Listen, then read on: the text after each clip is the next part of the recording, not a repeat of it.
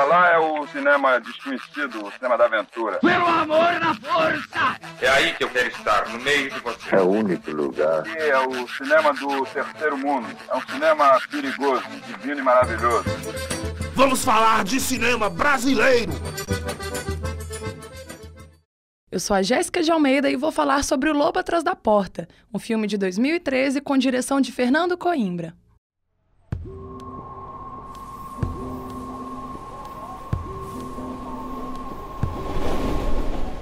É dentro de uma delegacia que a trama se inicia. O motivo? O sequestro de uma criança. E a principal suspeita?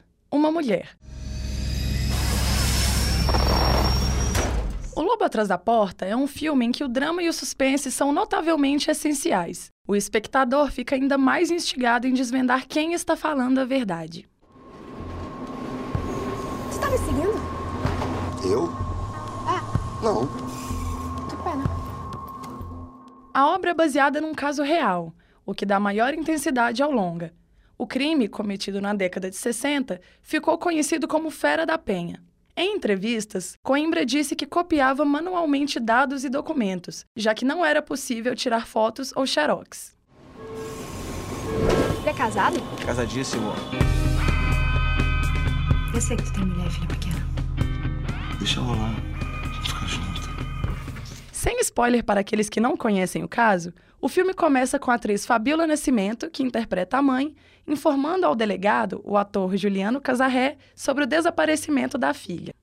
Em seguida, o ator Milian Cortaz, o pai da menina, também presta depoimento acusando Rosa, a amante interpretada por Leandra Leal, de ser responsável pelo rapto.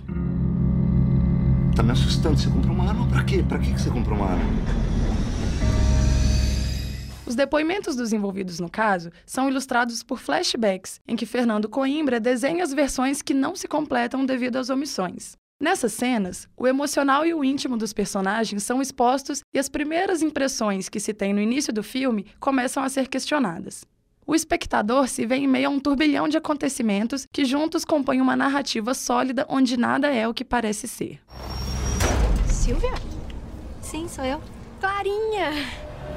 O sequestro da menina acaba por ser um pano de fundo para os personagens discutirem seus relacionamentos. Mal sabe o espectador que este é apenas o início de um enorme quebra-cabeça. Tudo pensado por Fernando Coimbra para confundir e deixar quem está vendo fora da zona de conforto. Nunca mais ouse procurar minha mulher de novo! Em 2015, o longa foi o maior vencedor no Grande Prêmio do Cinema Brasileiro, como melhor filme e em outras seis categorias.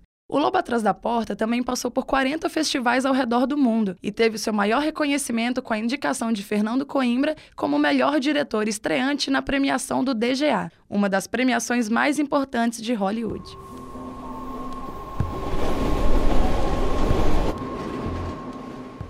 No início do ano, Leandra Leal foi homenageada com o troféu Barroco na 20ª Mostra de Cinema de Tiradentes por sua trajetória no cinema, que completou 20 anos.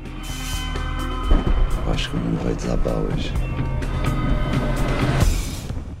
E aí, está pronto para descobrir o final dessa história? Texto e produção: Jéssica de Almeida, Maiara Carvalho e Niquele Fonseca.